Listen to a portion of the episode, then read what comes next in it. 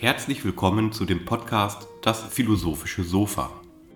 Mein Name ist Christian Funke und ich treffe mich regelmäßig mit meiner guten Freundin Vera Höger, um über Philosophie, Philosophen, Ideen und die großen Fragen der Menschheit zu sprechen. Immer geht es dabei auch um die Frage, was ein gutes Leben sein kann.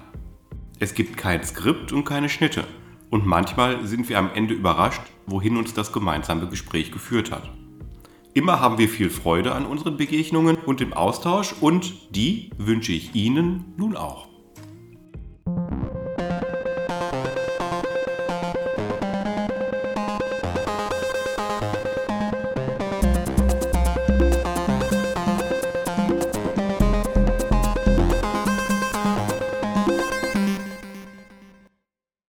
Willkommen auf dem philosophischen Sofa. Hallo Christian. Hallo Vera, guten Morgen.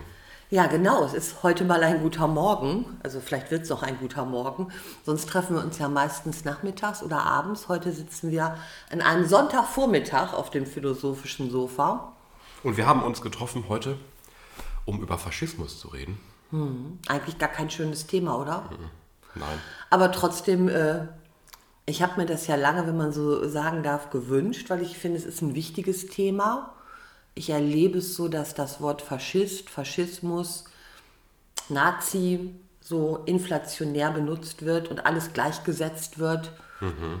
Und deswegen finde ich es ganz erhellend, äh, darüber mal zu sprechen, was es eigentlich bedeutet, woher es kommt. Naja, in, in Frankreich gibt es einen Wortwitz. Erzähl. Ähm, der, wenn man sagt Faschist, spielt man mit einem Wort, äh, mit einem Verb sich entrüsten. C'est fâché. Aha. Also der Faschist äh, als dieses Nomen ist einfach zur Bezeichnung dieser politischen Zeit äh, von, ich weiß nicht, 1900 bis 1940 oder so.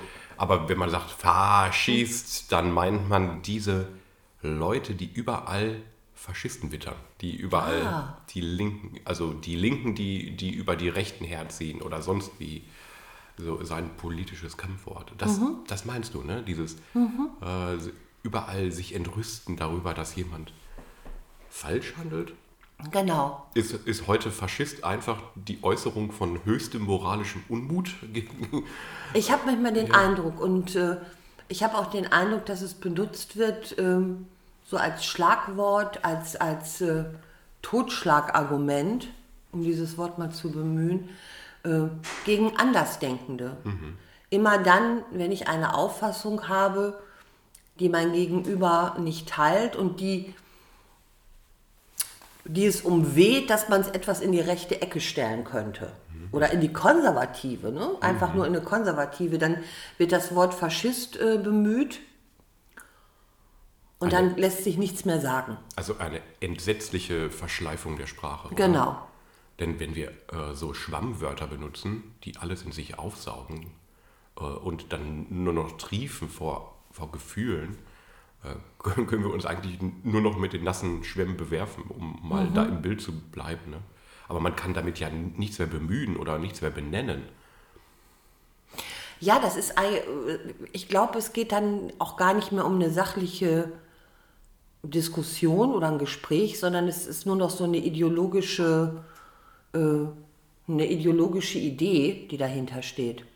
Ja, es ist ein Schmähwort. Ne? Mhm, ein Schmähwort, genau. Man versucht, den anderen zu dissen. Zu dissen, genau. Sozusagen. Oder auch mundtot zu machen. Mhm. Denn wenn man ein Faschist ist, ist, ist man ja außerhalb der, des Grundkonsens, also der Grundordnung. Oder? Also Faschist Faschisten, mit Faschisten will man ja nicht zusammenarbeiten. Mhm. Der Faschismus hat ja politisch versagt. Und er ist auch moralisch abzuwerten. Ja, der, also der, der, der Faschismus ist, glaube ich, jenseits aller bürgerlicher Moralvorstellungen, mhm. die wir pflegen. Nee, und das wird ja von vielen Menschen beklagt, dass Faschist oder das Wort du Rechter, du, du, du denkst rechts, du bist Nazi, mhm. dass das so in, in einem Bündel oder ein, ein Set von eine Menge von, von Schmähwörtern ist, die heute leichtfertig gebraucht werden, um einfach seinen Unmut äh, Platz zu machen und, und einfach das abzuwerten, was nicht die eigene Meinung ist. Und, und genau das, das, das, äh, ich freue mich, dass du dieses Wort eben ge genannt hast, um den anderen mundtot zu machen. Was ich sowieso, das mal so als ganz kleiner gedanklicher Ausflug immer ganz gefährlich finde, weil äh, selbst wenn es so ist, dass jemand eine Meinung hat, die meinen moralischen Grundwerten nun gar nicht entspricht, finde ich es gefährlich, den Mund tot zu machen, weil ich glaube nicht, dass das zum Erfolg führt. Ich glaube, es ist viel besser, darüber zu sprechen und zu sehen, warum hat sich so eine Meinung in jemandem geformt. Ja. Mhm. Spricht er die nach? Ist das seine Überzeugung? Woraus ist diese Überzeugung geboren?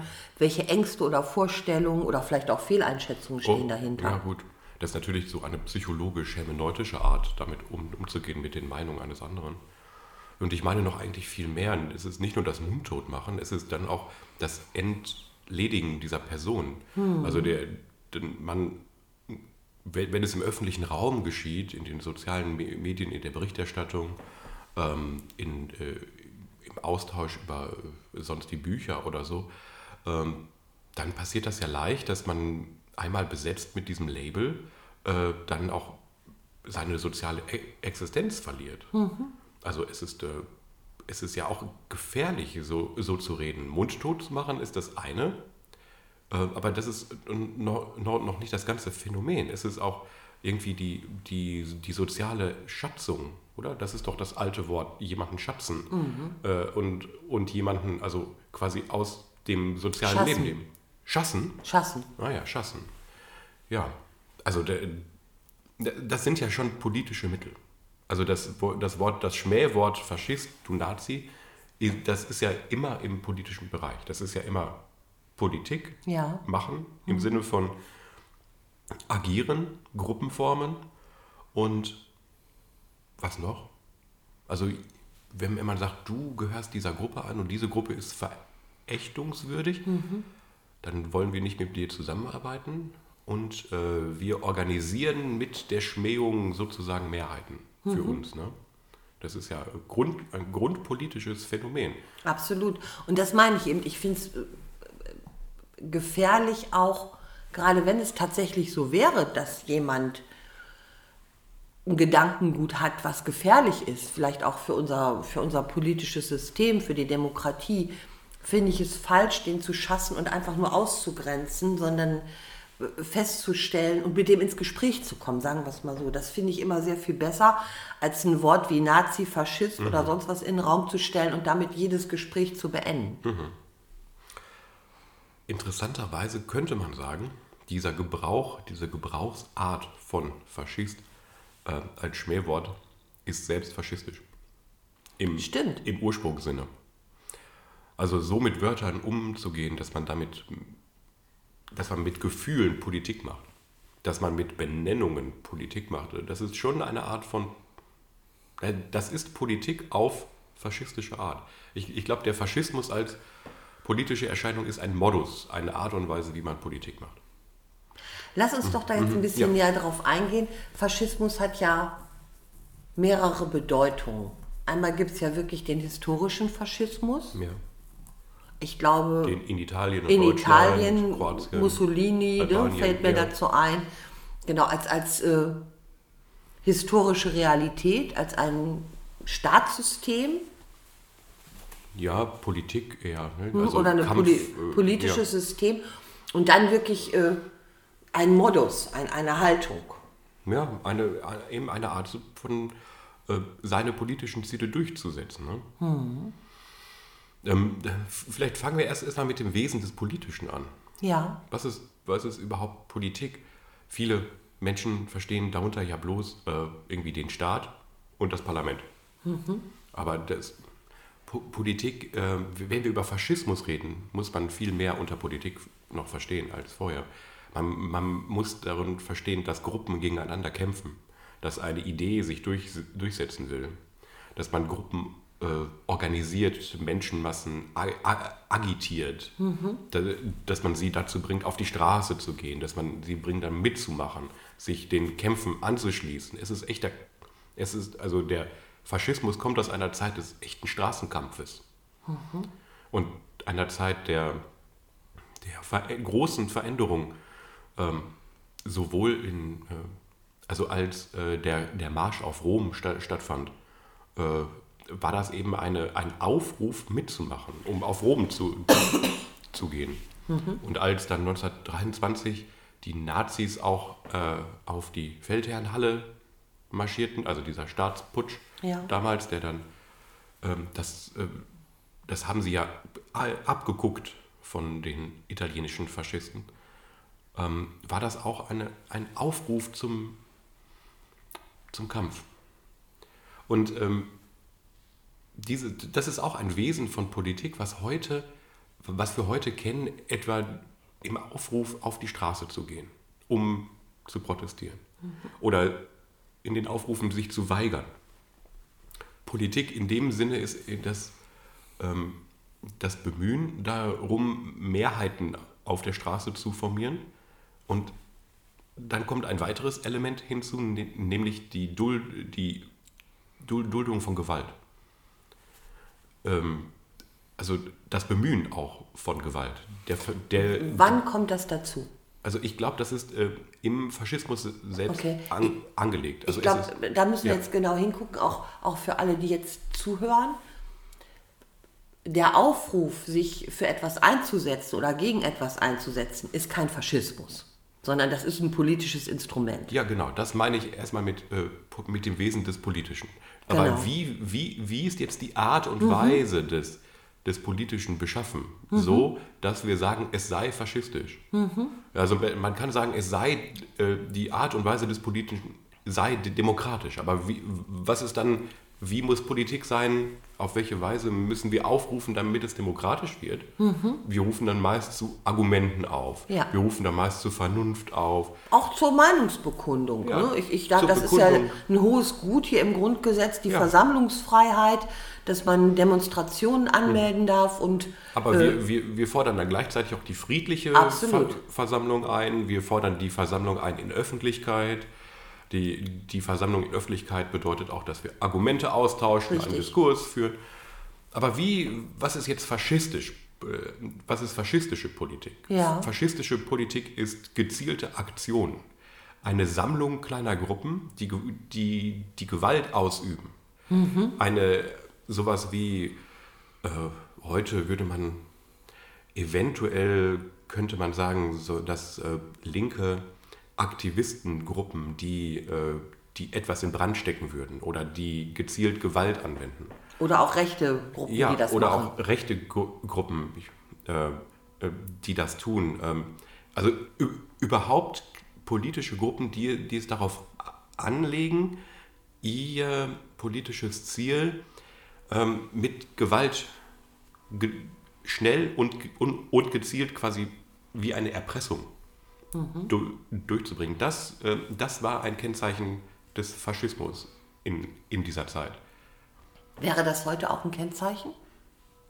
Naja, was? Ich denke ja. Also wenn wir, wenn wir sagen, äh, wir, wir legen jetzt mal eine Landkarte des Politischen an und mhm. reden mal über äh, darüber, wie man sinnvoll unterscheiden kann, in welchen Modi man Politik macht.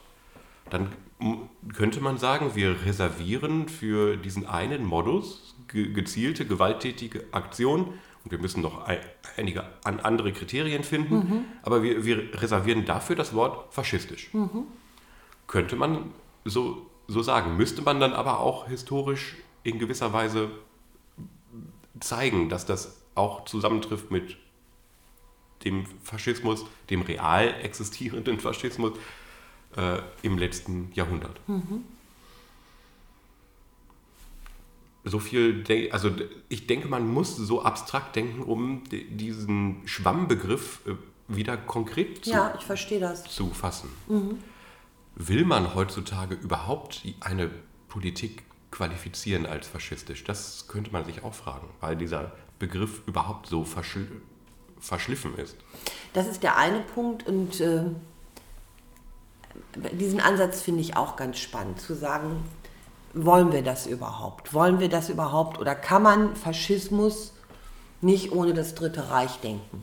Gehört zum Faschismus? Also kann ich sagen, das ist ein faschistisches Verhalten oder das ist eine faschistische Politik, ohne daran zu denken, dass sechs Millionen Juden vergast worden sind. Gehört das nicht alles zusammen?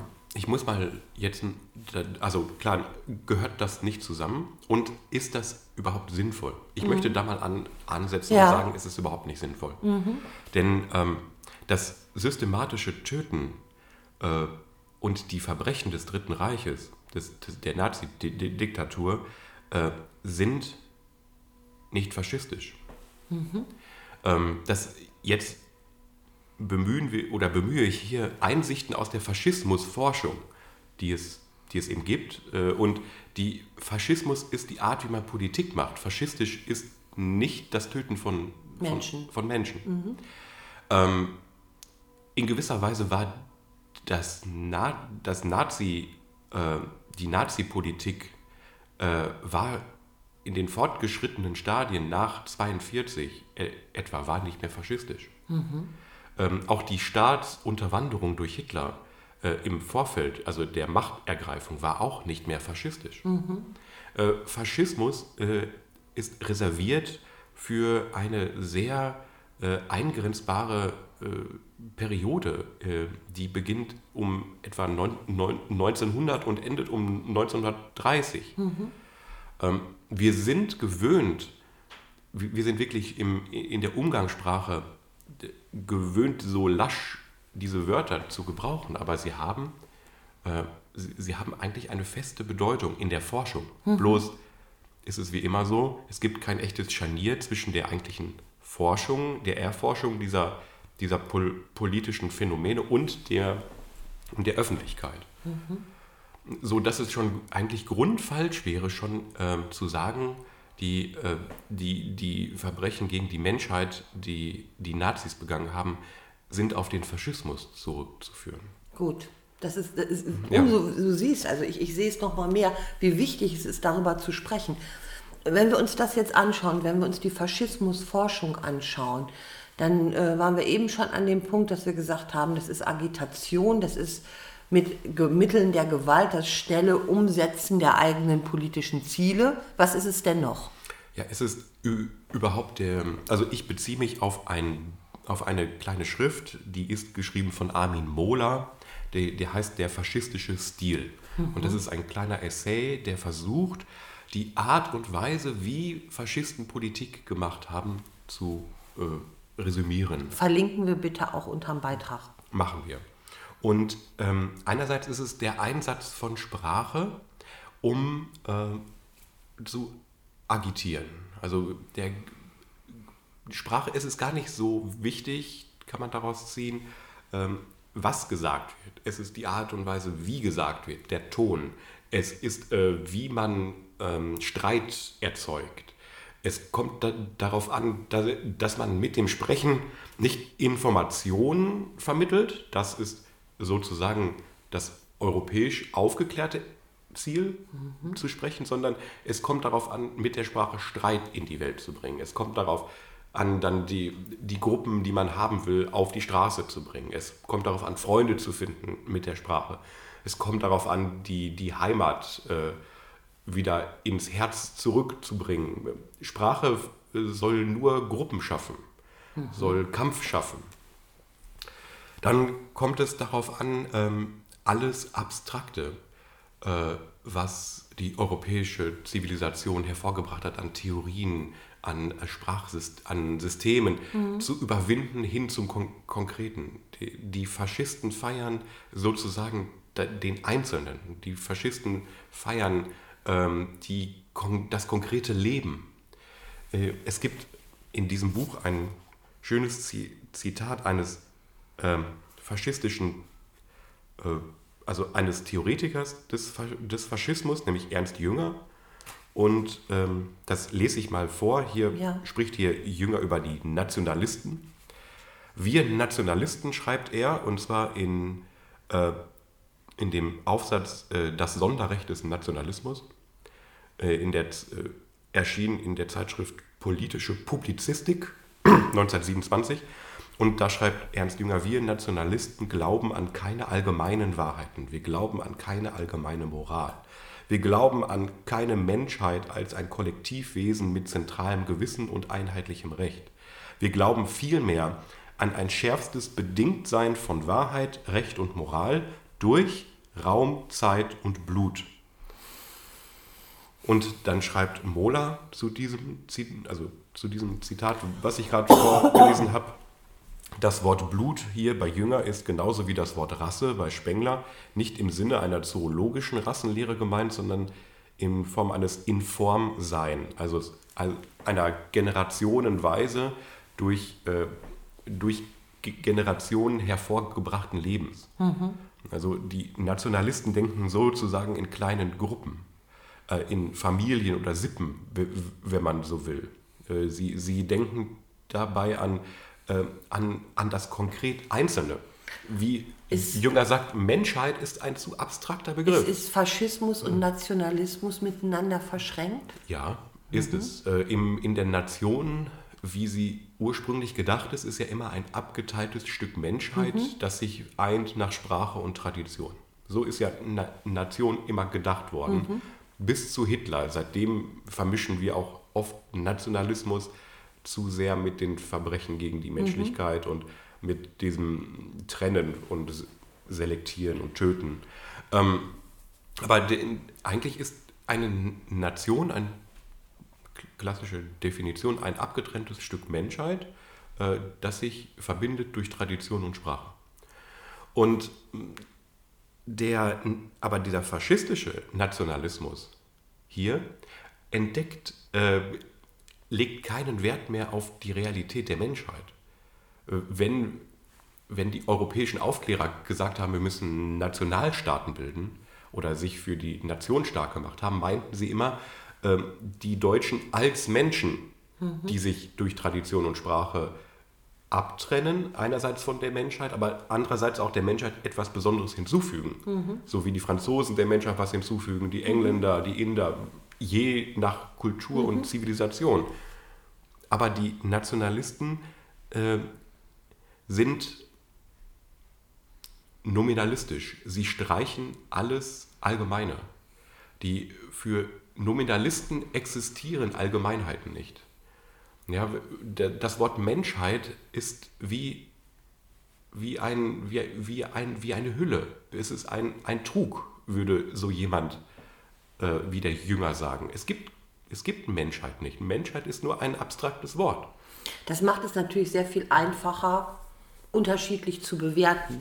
Wenn ich mhm. nicht ans Menschsein einknüpfe, sondern an meine Volksgruppe oder an, an meine Gruppe ja. überhaupt, dann ist es sehr viel einfacher, einer anderen Gruppe gegenüber mit anderen Maßstäben zu begegnen.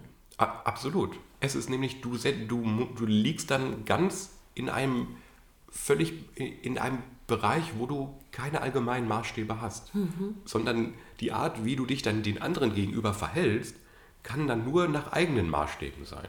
Was du erzählst, ich merke, dass das löst in mir wirklich so ein richtiges Gefühl des Unwohlseins aus, ja. bis hin zu einem Gefühl von, von Angst. Ja, ja. Ähm, weil wenn ich das weiterdenke und wenn ich das auch teilweise so in Argumentationsansätzen sehe, die man manchmal im öffentlichen Raum hat, dann ist zumindest so ein Empfinden da oder so eine Einschätzung, dass das dahinter steht. Mhm. Dass es da nicht mehr, dass da nicht mehr angeknüpft wird an die allgemeingültigen Begriffe von Mensch und gleicher Zugang zu, äh, zu Logik oder zu Menschsein, sondern dass, dass es ein Rückzug ist auf auf Raum, Zeit und ja, Blut. Genau. Sozusagen. Auf, und das ja. macht mir ein ganz unwohles Gefühl. Ja. Das, dieses Unwohlsein ist auch begründet, weil man plötzlich in einer Kampfsituation steht. Man sieht ja nicht mehr das Verbindende, sondern man sieht die vielen Unterschiede. Ja. Und gleichzeitig ist man dann sehr verführt zu sagen, ähm, was ist denn, wenn wir bedroht werden? Dann müssen wir uns ja verteidigen. Genau. Und, und dieses Wir ist nicht mehr, nicht mehr das Universelle eines gedachten, einer gedachten Menschheit, die gemeinsame Rechte hat, mhm. sondern das Wir ist provinziell, gedacht als ähm, wir hier, die bedroht sind in unserem in unserer Art zu leben. Ja, und das ist eben, das war äh, für, das war für die Agitatoren natürlich immer ein Zugang, diese Angst. Ne? Wie, ist, wenn man dich so bei, der Ang Thema. bei der Angst packt, kann man dich gerade auch dieser Gedanke des Provinziell. Und Provinziell meint ja nicht, dass ich nicht in einer Großstadt leben darf, sondern, äh, ne, so wie man das vielleicht im Sprachgebrauch, sondern das heißt regional begrenzt. Ja. Das ist damit gemeint. Ja, ja. Und äh, das ist typisch für den Faschismus, sagt Armin Mohler, weil er äh, sozusagen einer äh, theoretischen Philosophie folgt, die alles Abstrakte ablehnt, nur das Konkrete feiert.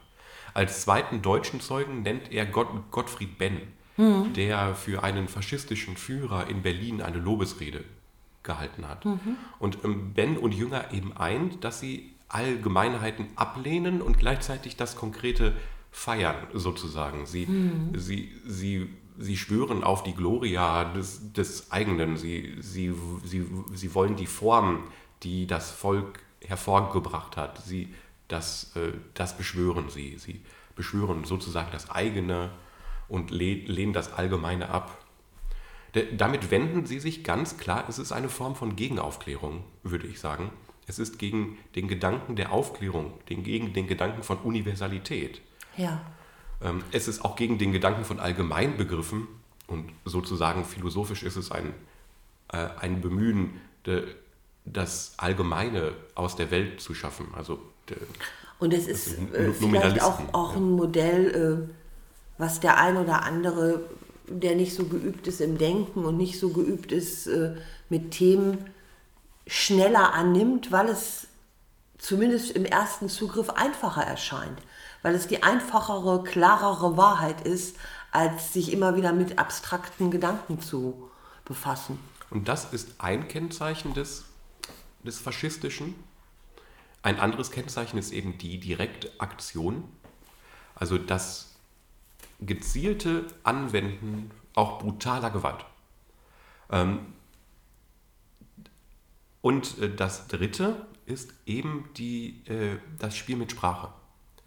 Dass, dass man Sprache benutzt, um, um auch mhm. die Leute bei der Angst zu fassen oder ihren Angst, ihrer Angst irgendwie den Raum zu bahnen. Und das, äh, das drei sind, äh, ich denke, das hat der Armin Mohler, den ich hier ja als äh, Referenzpunkt bemühe, der Faschismusforschung hinzugefügt. Das sind ähm, drei Kriterien ähm, oder drei Mer Merkmale des Faschistischen äh, aus, der, aus dieser Zeit, aus, äh, aus der Zeit von Mussolini und dem frühen Hitler, aus der Ustascha-Bewegung mhm. in Kroatien, aus dieser Bewegung in Rumänien, die alle zur selben Zeit ähm, ja, entstanden sind. Der Faschismus hier wird eben verstanden als eine äh, als zeitlich abgegrenzte politische Erscheinung in Europa. Mhm. Das war der, die faschistische Zeit. Die faschistische Zeit ist auch vorbei. Es gibt, kein, also es gibt diesen Faschismus gar nicht mehr. Mhm. Es, es, gab ihn eben und ähm, wie ist er entstanden? Ähm, es wird hier ein, ähm, interessante, eine interessante These vertreten ähm, des Historikers, äh, der heißt Sternhell, schöner Name, ne? Sternhell. Mhm. Sein Vorname CF, also Z-E-E-V. Ach also oder Sev, ich weiß nicht, wahrscheinlich. Mhm. Wie, wie, man das ausspricht. Also ich nehme an, der ist jüdisch, also israelisch ja. ist er auf jeden Fall.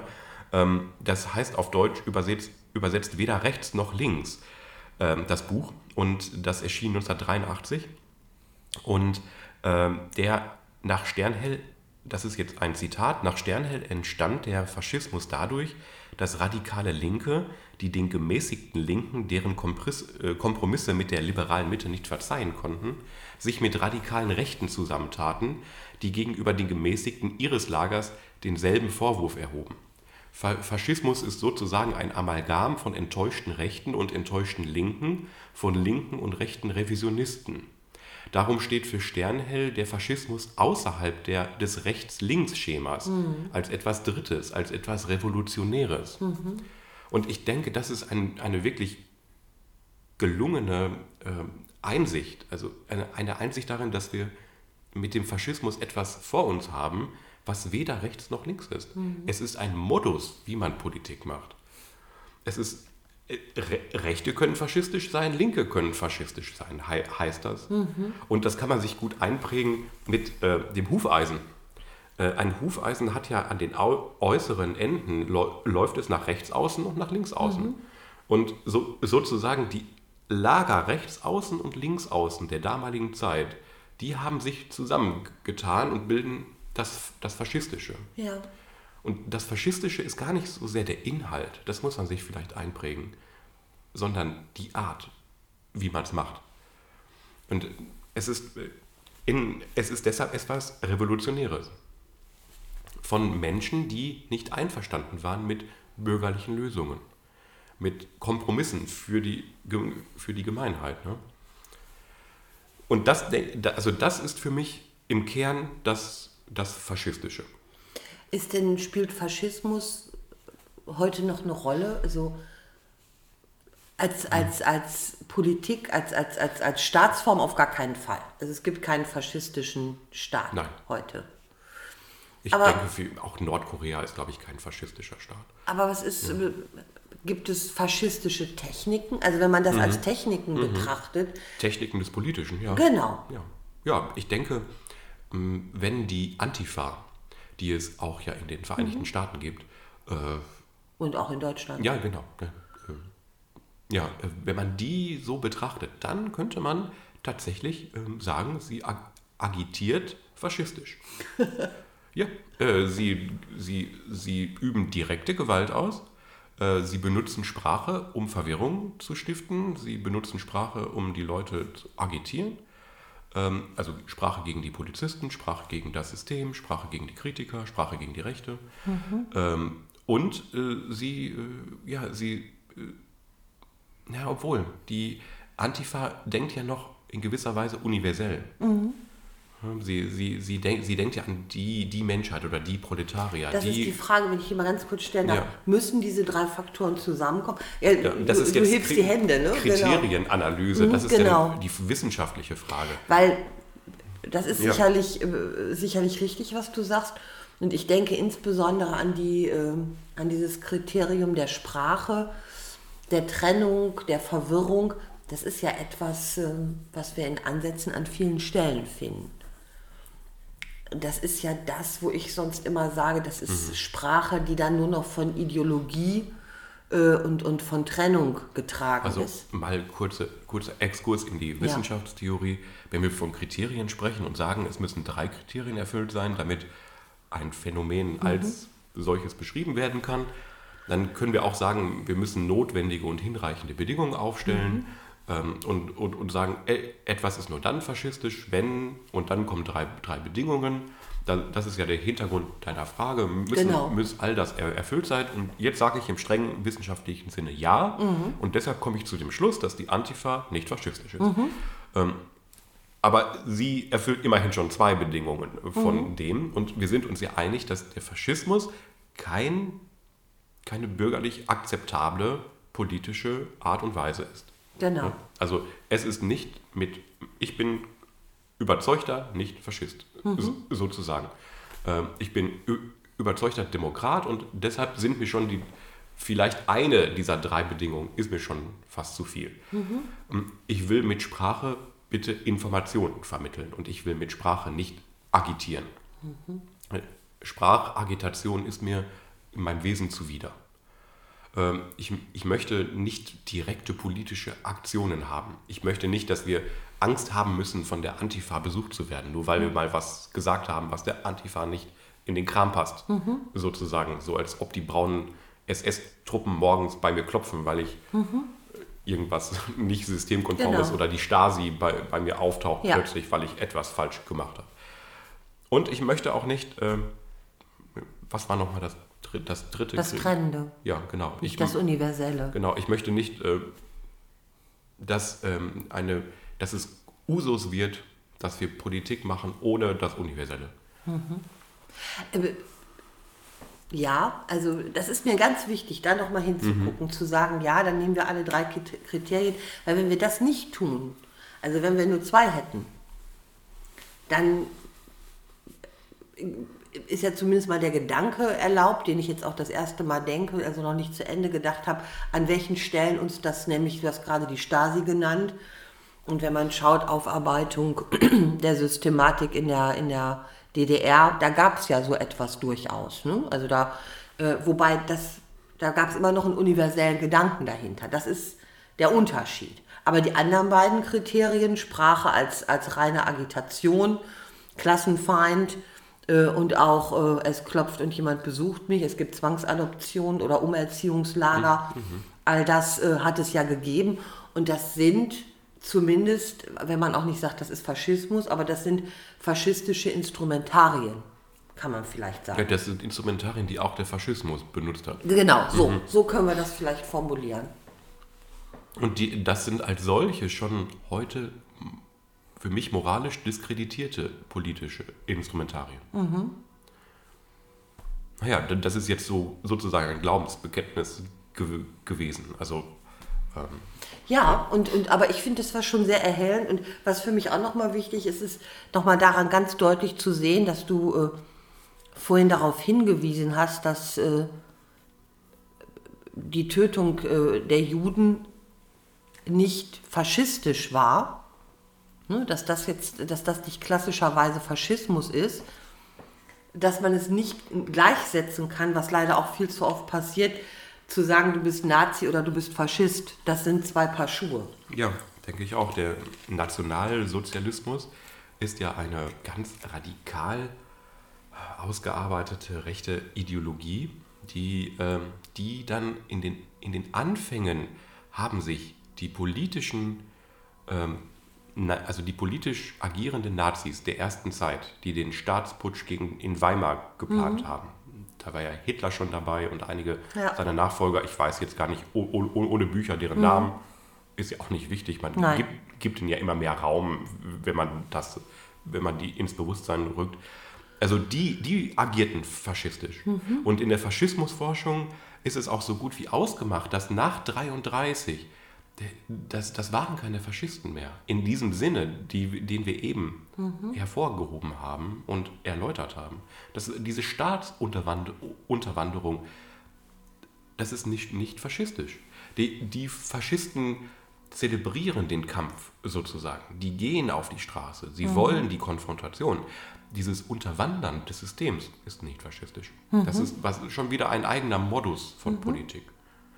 Also deshalb die und, aber das wird unseren Zuhörern missfallen, weil wir diese Hörgewohnheiten haben und diese Denkgewohnheiten. Das sind, wie wir so oft im allgemeinen Bewusstsein, lieb gewordene Gedanken, dass wir sagen, das waren Faschisten. Mhm. Nein, es waren, tut mir leid, es sind Nazis sind was Eigenes. Die haben eine eigene Art von Politik gemacht dann. Auch Nazi-Propaganda, die, die, die kann, die wurde dann vielleicht wieder faschistisch, wenn einige äh, gemeint haben, man müsse wieder auf die Straße und dort Kampf führen. Und, da waren wieder ähnliche ja. Instrumentarien, ne? Soweit ich mhm. weiß, ist, ist, ja auch die politische Realität des Dritten Reiches nicht, nicht homogen. Ich bin mhm. da kein Experte, aber mhm. es gab ja auch Zeiten während des Dritten Reiches, da war sich die Führung ja auch nicht sicher, wie sie weiter Politik macht. Und, mhm. und dann kam ja der Krieg und diese Kriegsentscheidung. Das, genau. Das, das, das sind ja eben, das ist His, Historie. Und ähm, in, der, in der Geschichte kommt es immer wieder, denke ich, zu, zu, äh, zu faschistischen Gedanken oder der Faschismus wird, wird probiert, um Politik zu machen. Mhm. Aber in den letzten Jahren in der Bundesrepublik sehe ich, wenn ich, also ich, ich sehe kein klares Beispiel für Faschismus. Auf gar keinen Fall im, im, im politischen. Vielleicht. Wie steht es mit Ungarn und äh, und Polen und ähm, auch, also nach der Zeit nach 2015, ne, die, die, wurden ja auch aufgescholten. Erinnerst du dich noch? Mhm. Ähm, also diese, klar, die, die, den Konservatismus, den die politischen Führer gezeigt haben, äh, zu dieser Umbruchszeit 2015 mit der Flüchtlingskrise, wurden die ja auch als Nazis und Faschisten. Und deswegen war es mir mhm. so wichtig, heute den Podcast mit diesem Thema zu machen, um das nicht alles in so, in so einen Topf zu werfen.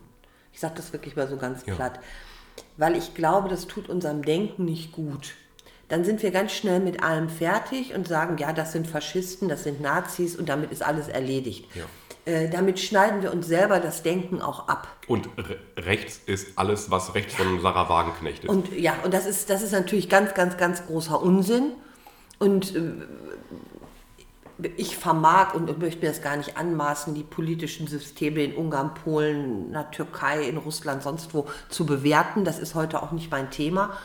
Und natürlich gibt es da Tendenzen, die ich als antidemokratisch ja. einordnen würde. Das heißt aber nicht, dass die faschistisch sind. Nein, es gibt ja nicht nur die, die, diese zwei, so dass wie genau. schwarz-weiß, genau. wenn das eine nicht, dann das andere. So. Das ist ja ein und, und ich ja. denke auch gerade politische Systeme, man tut gut daran, die wirklich in ihrer Zeit zu beurteilen. Ähm, und selbst wenn es Tendenzen gibt, die im ersten Moment erinnern an Tendenzen, die es vielleicht schon mal vor 100 Jahren gegeben mhm. hat, heißt das nicht, dass das genau gleich ist und in die gleiche Richtung läuft. Ja, das ist die, die Denkfaulheit, die, die wir ja auch schon mal mit dem Kapitalismus in Erinnerung ja. gebracht haben. Ja, ja, ja. Das benutzt eben gerne für die Einordnung der gegenwärtigen Welt Kategorien des letzten Jahrhunderts, mhm. weil, weil, es so einfach ist, mhm. äh, in, in diesen schon erledigten geschichtlichen Realitäten zu kramen und quasi die Begriffe, die schon vermittelt sind durch das Denken von anderen, man grast ja in gewisser Weise auf Weiden, die einem nicht gehören, mhm. man angelt in den Teichen von, von anderen, mhm. man nimmt das Gedachte von, von damals, was Intellektuelle hervorgebracht haben, um ihre Zeit einzuordnen ja. und nimmt es heute. Das ist ja sehr bequem. Aber mhm. diese Bequemlichkeit bringt einem nicht weiter. Ne? Genau, wobei es grundsätzlich natürlich gut ist zu schauen, wie sieht Historie aus, was ist vor 100 Jahren passiert und zu sehen, ah ja, da sind äh, Konzepte, die ich jetzt wieder erkenne. Aber das eins zu eins zu übernehmen ist ja. eben falsch. Ja. Die Einordnung muss wieder neu erfolgen. Ja. Man, äh, um heute zu verstehen, ist es gut, sich anzuschauen, was damals war. Aber das heißt nicht, dass es jetzt das Gleiche ist. Nein, wir lernen aus der Gesch Geschichte nicht eins zu eins. Ja. Geschichte wird sich auch nicht eins zu eins wiederholen. Aber die Art, wie Menschen handeln können, ist nun mal beschränkt. Ne? Also die, es wird immer wieder gleiche Themen geben. Natürlich. immer wieder gleiche Kämpfe geben. Impulse sind immer sehr ähnlich. Ja, ne? die, die erleben ja. wir immer wieder. Es gibt bestimmt nur eine bestimmte Menge von Impulsen, die ein Mensch so haben kann, äh, die sich in irgendeiner Weise entladen. Kannst, äh, ich muss jetzt noch mal ganz kurz auf dieses Büchlein eingehen. Ja. Ähm, wann ist das geschrieben worden? Ähm, in den 60er Jahren. Meine ich jetzt ohne dann nochmal hineingeguckt zu haben. Also schon vor einiger Zeit. Es ist wieder neu erschienen in einem Verlag, ähm, der auch immer wieder in der Öffentlichkeit als rechts- und faschistisch verschrien ist. Äh, nämlich äh, in der Reihe K-Plaken vom Verlag Antaios. Ja. Äh, jetzt mag man es mir, mir bestimmt ankreiden, dass ich überhaupt solche Bücher kaufe. Aber äh, ich setze mich dann darüber mal einfach hinweg. Wenn ich Inhalte haben möchte, dann, dann kaufe ich das auch von Verlagen, die auch höchst konservative Erzeugnisse pu publizieren und sich so verstehen, dass sie eine ähm, im äh, staatspolitischen Sinne rechtsorientierte, äh, aber noch im, mit der FDGO vereinbare politische mhm. Überzeugung haben. Ich habe jetzt das versucht, äh, tatsächlich äh, äh, differenziert auszudrücken, weil ich mich äh, dem Impuls äh, verwehren wollte, jetzt schnell ein Wort zu finden, um ja. den äh, Verlag Ataios einzuordnen. Ähm, das, sagt dir das was? Der, ja, das sagt ja, mir was. Ähm, wobei, Götz Kubitschek ist, mhm. der, ist der Haupt, also der ist der Initiator, so viel ich weiß, der Inhaber äh, und der äh, Hauptredakteur oder wie das im Verlagswesen heißt.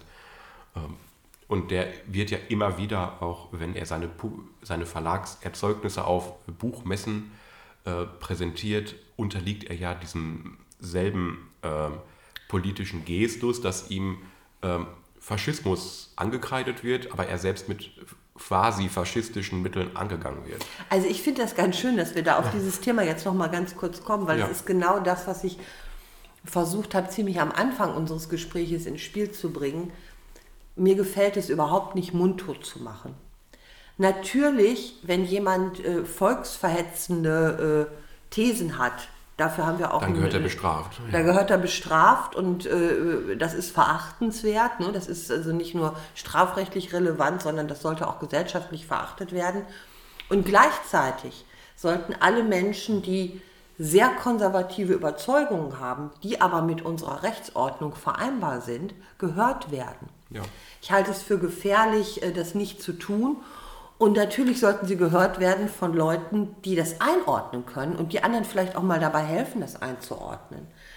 Weil das nimmt dem auch so ein bisschen die Maske. Also so sehe ich das jedenfalls. Ne? Ich, ich habe immer große Freude bei Diskussionen auch Menschen zu, dabei zu haben, die ganz andere Auffassungen haben, einfach um mit denen ins Gespräch zu kommen das finde ich ist die Errungenschaft eines demokratischen, aufgeklärten Systems, wie wir es haben, ja. und eben nicht eines Systems, wo so etwas gleich mundtot gemacht ja. wird. Ich möchte die Andersdenkenden hören. Die Logik des Mundtotmachens hat nämlich auch einen, äh, einen Effekt. Da setzt sich die allgemeine Meinung, ohne äh, sich abgeglichen zu haben mit ihren Feinden, gleich durch. Genau. Und dieser Ab Abgleich mit dem Gegner, das zeichnet die Demokratie nochmal aus. Mhm. Wir, wir vertrauen in gewisser Weise auf die Vernunft, die sich durchsetzt, indem sie ihr, ihr Gegenteil nochmal zur Sprache kommen lässt. Und wenn wir das, das nicht tun, das sagt auch ja. was über uns aus. Ja. Wenn wir dem nicht mehr vertrauen, wenn wir Angst haben, dass wenn wir den Andersdenkenden zur Podiumsdiskussion einladen, auf einmal der ganze Saal ihm applaudiert, mhm. dann haben wir ja keine kein Vertrauen mehr in, unsere, in unser System. Ja. Und dieses Vertrauen geht immer mehr verloren. Äh, wir vertrauen nicht mehr der Vernunft. Wir sind sozusagen, die Vernunft hat sich selbst ermordet, wenn wir sagen, wir, wir müssen von vornherein ähm, deckeln, was wir sagen dürfen. Wir, wir, wir, dürfen Stimmen nicht zulassen wir, oder wir, wir müssen sie gleich schmähen. Äh, oder wir, wir dürfen Verlagserzeugnisse nie, nicht kaufen. Wir, das, das halte ich für, auch für grundfalsch. Ich habe jetzt übrigens noch mal hineingeguckt. Ja. 1973 ist äh, dieses Büchlein zum ersten Mal erschienen. Und es beginnt gleich äh, mit äh, der Überschrift Sprachverwirrung.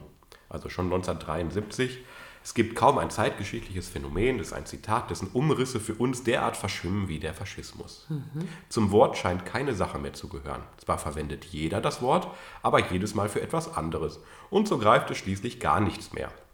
In einem frenetischen Automatismus werden die Etiketts Faschist, faschistisch, Faschismus so verschiedenartigen Personen Organisationen, Gruppen und in Situationen aufgeklebt, dass man sich vorkommt wie in einem besetzten Land, in dem umgedrehte Wegweiser den Okkupanten in die Irre führen sollen. Und das ist jetzt schon 50 Jahre her. Ja, wir wohnen mit Staunen einer Politik bei, in der schon jeder jeden anderen einmal als Faschist beschimpft hat. An dieser Inflation ändern auch Spezifizierungen wie präfaschistisch, postfaschistisch oder das zeitweise in der Bundesrepublik so beliebte klerikofaschistisch kaum etwas.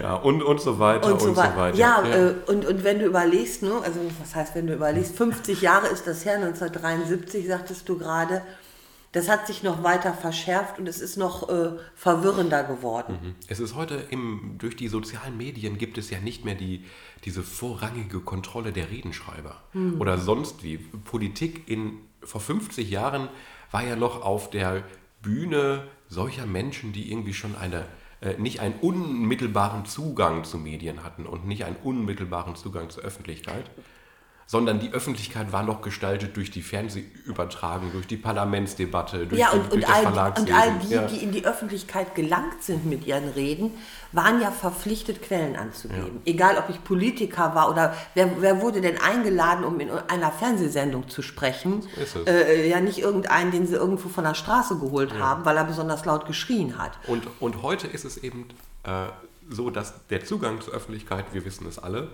ja jedem offen steht, der ein Smartphone hat. Genau. Und, und wenn sie dann ineinander äh, in die Kameras rufen, ich weiß nicht. Was auch ja. immer, wir wollen es gar nicht wiederholen. genau. Und dann wird ja noch gesagt, das, könnte, das hätte was mit Basisdemokratie zu tun. ja. Wobei das natürlich Unsinn ist. Nicht, dass jeder alles sagen darf, was ihm gerade in den Kopf kommt, ist der Gedanke nee. von Demokratie. Auch hier wieder der Modus von Politik. Es, Demokratie ist ein Modus von Politik. Es ist die Art und Weise. Nicht, es ist gar nicht so sehr der Inhalt. Der, der Inhalt unserer Demokratie ist das Grundgesetz. Aber die, wie wir, ich meine, wir lassen den anderen zu Wort kommen. Wir achten auf das All, Allgemeine. Wir achten auf den Zugang zur, zur Debatte. Das ist Demokratie. Ja. Ähm, Das, äh, das irgendwie demokratisch ist wie faschistisch auch links- und rechtsübergreifend. Das Ja. muss man ja auch, auch mal Genau. sehen. Wir lassen links und rechts zu. Ja. Nur äh, wir haben dann natürlich Grenzlinien, wie Mhm. ich sie gerade sagte. Und die, auch das Faschistische ist nicht das Demokratische, Mhm. sozusagen. Ja, auch wir haben diese Hufeisenform, aber wir schneiden die äußeren Enden ab. Mhm. Ja. Spannend. Ja, so ist es. Fun Fact am Rande: Das Wort Faszien ist sprach, sprachlich im Stamm verwandt mit Faschismus. Ach, Ja, also die Faszien sind ja das im Körper, was zusammenhält. Ja. Und der Faschismus will den Zusammenhalt. Äh, Fastio ist das Zusammenhaltende. Schöner Fun Fact, ne? absolut. Ja. Faschismus. Ähm, mich, mich, für mich war das äh, ein erhellendes Gespräch, muss ich sagen. Auch da es, kann ich auch wieder sagen, es ist ja wieder etwas, was, was diese ganze Thematik nur anreißen kann. Also immer wenn wir gerade, wenn wir über solche, solche Dinge reden, ist, wächst in mir der Wunsch eigentlich sagen, da könnte man noch viel tiefer einsteigen mit noch mehreren Podcasts, aber das kann ja auch alles noch mal kommen. Jeder möge in die Stadtbibliothek gehen Mhm. und das Nachschlagewerk Geschichtliche Grundbegriffe aufschlagen Ja. und dort im Artikel Faschismus mal lesen. Ja. Dann äh, hat er auch die, äh, er sie, äh, die geschichtlichen Quellen äh, für den italienischen Faschismus und den deutschen und den In die albanischen. Stadtbibliothek.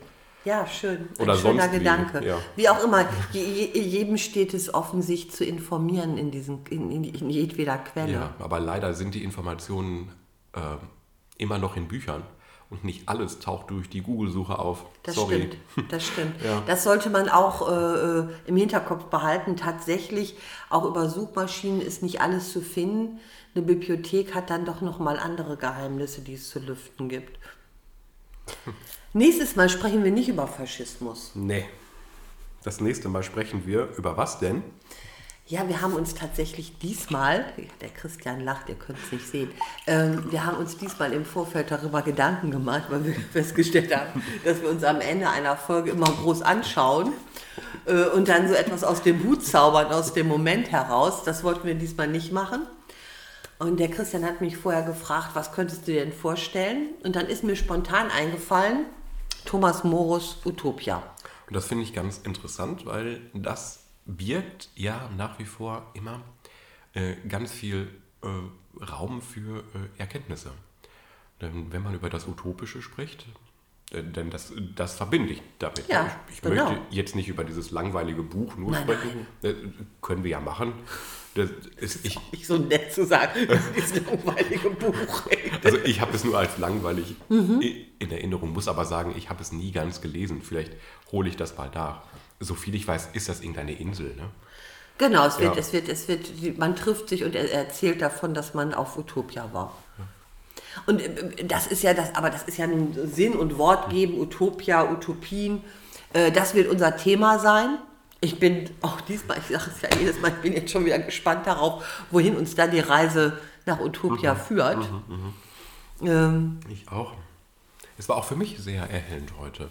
Ich habe zum Schluss diesen Gedanken, dass Demokratie ja ähnlich wie Faschismus ein Modus der Politik ist, habe ich noch nie so, so klar gesehen. Ja. Also der Gedanke ist durch das Gespräch gewachsen. Das ist schön, das freut mich. Ich hoffe auch äh, für Sie und euch war das ein oder andere erhellend und Sie und ihr freut euch mit uns auf die nächste Folge, wo es um Utopien und Thomas Morus geht. Ja, bis dahin. Schönen Tag noch, tschüss.